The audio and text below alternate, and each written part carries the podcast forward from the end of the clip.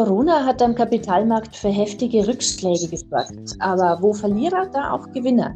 Und wer könnte dies besser beurteilen als jemand, der sich tagtäglich mit dem Vergleich der Finanzprodukte am Markt beschäftigt? Ich bin Stefanie Zwerschke und in diesem Podcast bin ich verbunden mit dem Geschäftsführer und Mitbegründer von Infimma, dem Institut für Finanzmarktanalyse. Hallo, Herr Glissmann. Hallo, Frau Zwerschke, ich grüße Sie. Herr Glissmann, haben Sie in dieser Krise Gewinnerfonds identifizieren können? Ja, ganz klar. Also auch im Kapitalmarkt, wo immer es Schwierigkeiten gibt, gibt es natürlicherweise auch Chancen. Und wir haben es ganz deutlich gesehen, während auf der einen Seite beispielsweise von der Krise in der Industrie, bei Gastronomie und äh, auch bei Hotellerie gesprochen wird, haben wir ja ganz deutliche Gewinner, zum Beispiel in der IT, überall da, wo Internetbusiness stattfindet, wo Handel über das Internet stattfindet, auch Telekommunikation, Kommunikationsanlagen generell, Webconferencing, das waren ganz große Gewinner. Aber denken Sie beispielsweise auch mal an den Gesundheitsbereich. Also alles, was im weitesten Sinne mit äh, Medizin auf der einen Seite, Impfstoffen natürlich zu tun hat, aber auch Medizintechnik waren ganz große Gewinner, auch was Hygieneprodukte und vieles mehr angeht.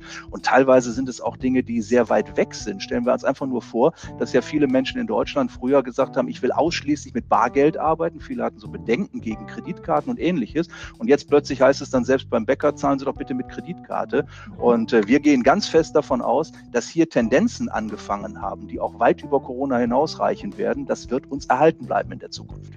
Mhm. Sie haben gerade von Bargeld gesprochen. Es ist ja, äh, das, was ich in der Hand habe, ist mir am liebsten und am wichtigsten. Und die Deutschen lieben immer schon Garantien. Jetzt vermutlich noch mehr als vor Corona. Aber die Corona-Zeit war eben für die Garantiemodelle am Markt ein echter Härtetest. Welche Erfolgsfaktoren waren denn aus Ihrer Sicht entscheidend, um diese Krise zu meistern? Also sprich, die Kundengarantien zu sichern und dann aber in der Erholungsphase auch wieder in Aktien und Fonds investiert zu sein? Ja, das Thema, die Diskussion um Garantien ist ja so alt wie das Thema Investieren überhaupt. Äh, es gab ja viele Marktteilnehmer, die gesagt haben, im Prinzip ist die Garantie ein überholtes Konzept und sowas braucht man eigentlich gar nicht. Der Kunde muss nur möglichst schnell, möglichst hoch investieren, dann kann ihm schon nichts passieren. Aber wir haben es jetzt gesehen, die Kapitalmärkte sind unglaublich schnell geworden. Wir haben im Februar innerhalb von vier Wochen 40 Prozent an den Märkten verloren. Und die Frage ist halt immer, stehen alle unsere Kunden derartigen emotionalen Stress durch oder nicht? Wenn ich da clevere Investoren habe, da werden werden viele sagen, das kann ich. Aber ich glaube, die große Masse der Kunden, die ist einfach sehr stark schockiert und die Masse würde gerne Garantien haben. Entweder sind sie vorgegeben wie bei Riester, wo es ja nach wie vor keine Alternative zur Garantie gibt, oder aber der Kunde wünscht sie.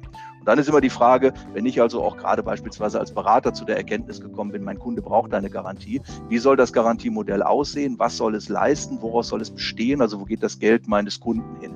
Und wir haben jetzt gesehen, dass äh, Garantiemodelle, bei denen zum Beispiel das Sicherungsvermögen des Lebensversicherers benutzt wird, dass die in solchen Krisensituationen besser reagieren, als wenn man das Ganze beispielsweise versucht, über Rentenfonds darzustellen. Es gab es ja auch, dass man Garantiemodelle so zusammengebaut hat.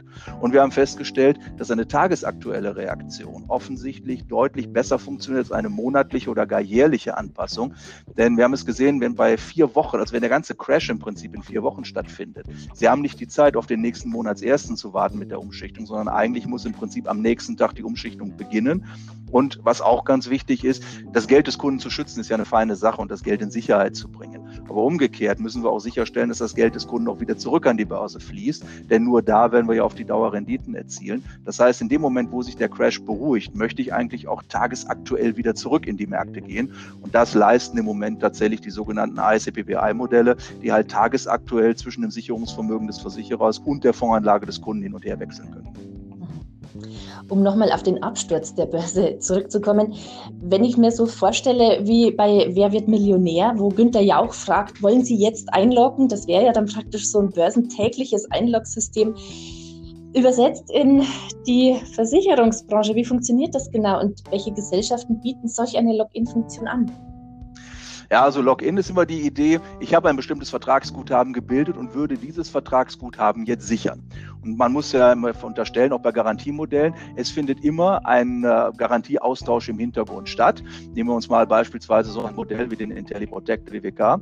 Da wird halt tagesaktuell das Guthaben so zusammengemischt, dass die endfällige Garantieleistung erreicht wird. Der Kunde hat eine 100% Beitragsgarantie vereinbart, dann wird die Aufteilung immer so vorgenommen, dass dieses Garantieereignis auch garantiert er erreicht wird, denn nur so macht ja das Wort Garantie überhaupt Sinn.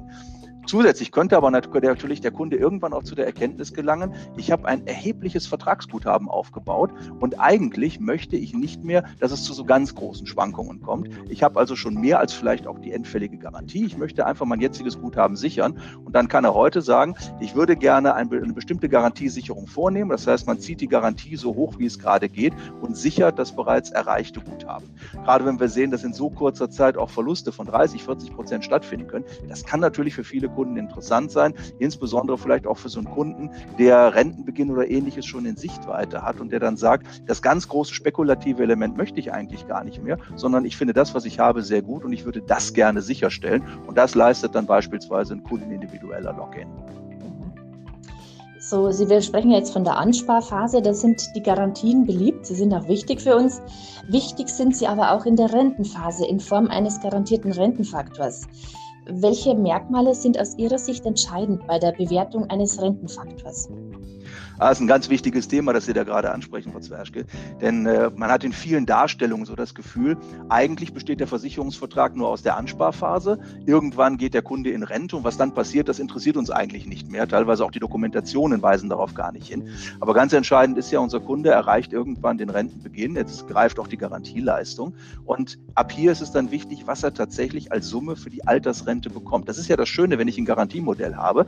Wenn ich beispielsweise eine Beitragsgarantie habe und eine einen garantierten Rentenfaktor, kann ich ja schon ab Antragstellung ausrechnen, wie hoch die garantierte Rente in Euro monatlich mindestens sein wird. Das ist ja das wirklich Charmante dabei. Und so ein garantierter Rentenfaktor, der besteht halt aus drei Teilen. Sie brauchen auf der einen Seite den Rechnungszins, Sie brauchen die Sterbetafel und natürlich auch die Kostenkalkulation spielt eine große Rolle. Ganz grob kann man sagen, die Sterbetafel sagt dem Versicherer, wie lange das Geld reichen muss und der Rechnungszins sagt, wie viel Kapital man an der Stelle, also oder Kapitalverzinsung man im Rentenbezug noch erwarten kann. Also wir nehmen dann beispielsweise beispielsweise eine Modifikation einer Stammtafel wie der DAV 2004R des Verbandes oder das Unternehmen hat eine unternehmenseigene Sterbetafel, wenn es also die entsprechende Größe auch hat. Und man nimmt zum Beispiel den Rechnungszins von 0,9 Prozent. Und damit kann man dann ausrechnen, wie bei einem Kapital von vielleicht 120.000 Euro zu Rentenbeginn dann eine Rentenhöhe rauskommt, die dann eben über die Zeit gilt. Und das Entscheidende ist, wenn der Versicherer bereit ist, diese heutigen Rechnungsgrundlagen zu garantieren, dann kann sich der Kunde darauf verlassen, in 30 oder 40 Jahren auch genau die heutigen Rechnungsgrundlagen zu bekommen. Denn wenn man die jetzigen Trends so sieht, könnte es zum Beispiel sein, dass wir vielleicht bis dahin gar keinen Rechnungszins mehr haben oder dass wir auch Lebenserwartungen sehen, die sich weiter erhöhen werden. Äh, Im Moment könnte man so sagen, alle zehn Jahre, wir gewinnen ja so sieben Jahre oder so etwas dann im, im Laufe der Zeit. Also das heißt, wenn man jetzt sagt, ich habe so eine 30-jährige Ansparphase, ich gewinne eine gewisse Zeit, und jemand, der vielleicht heute 30 ist, der hat dann mit 67 beispielsweise eine Lebenserwartung, die sieben, acht, neun Jahre länger ist als ursprünglich kalkuliert.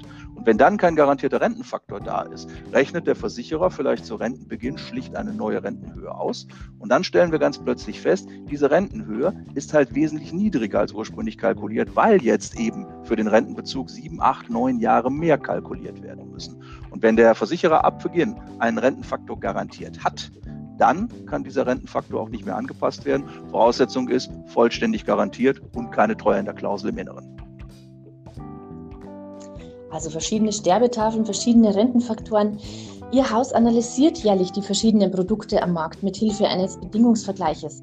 Wo findet man diese und welche Tarifmerkmale und Produkte werden verglichen? Also wir schauen uns bei den äh, Versicherungsprodukten, die mit Fonds zu tun haben, natürlich immer ganz stark die Investmentmöglichkeiten an. Wir werden also auch die aktuellen Investmentthemen immer mit begleiten. Da sehen Sie zum Beispiel so Themen wie Indexanlagen, ETF-Anlagen. Also man schaut sich sehr genau an, wie die Fondskosten aussehen. Das Kostenbewusstsein ist sehr stark gestiegen. Gerade auch mit der Einführung der sogenannten Bruttoberechnungsmethode wird es nochmal sehr deutlich, was der Versicherungsvertrag kostet, was die Fonds kosten. Also so etwas würden wir immer mit einbeziehen. Genauso die Art und Weise, wie das Garantiemodell funktioniert. Zum Beispiel so ein äh, IntelliProtect Architekt, der verzichtet auf einen Wertsicherungsfonds und der kann das Sicherungsvermögen des Versicherers und die Fondsanlage des Kunden halt tagesaktuell abmischen. Beides würden wir mit berücksichtigen. Genauso wie wir den Rentenfaktor analysieren. Wie hoch ist der? Gilt der aufs Gesamtguthaben oder nur auf einen Teil davon? Ist er auch in voller Höhe garantiert? So etwas kann man sehr schön anhand von Musterbeispielen darstellen.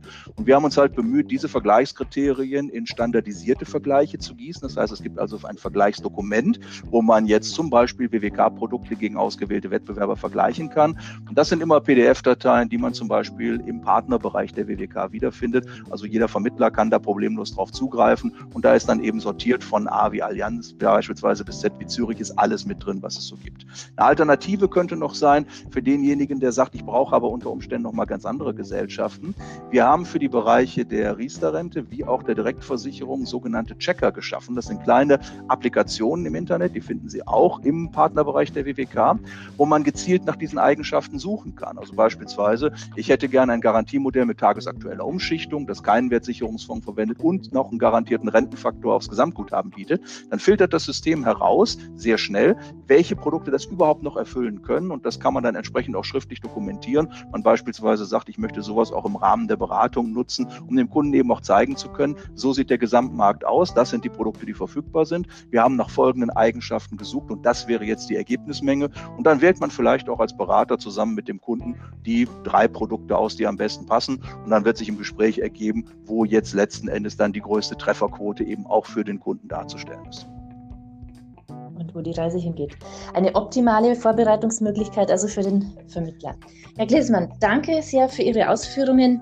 Ähm, ich bedanke mich für das Gespräch und ich wünsche Ihnen noch einen schönen Tag. Ja, vielen Dank und Ihnen auch viel Erfolg.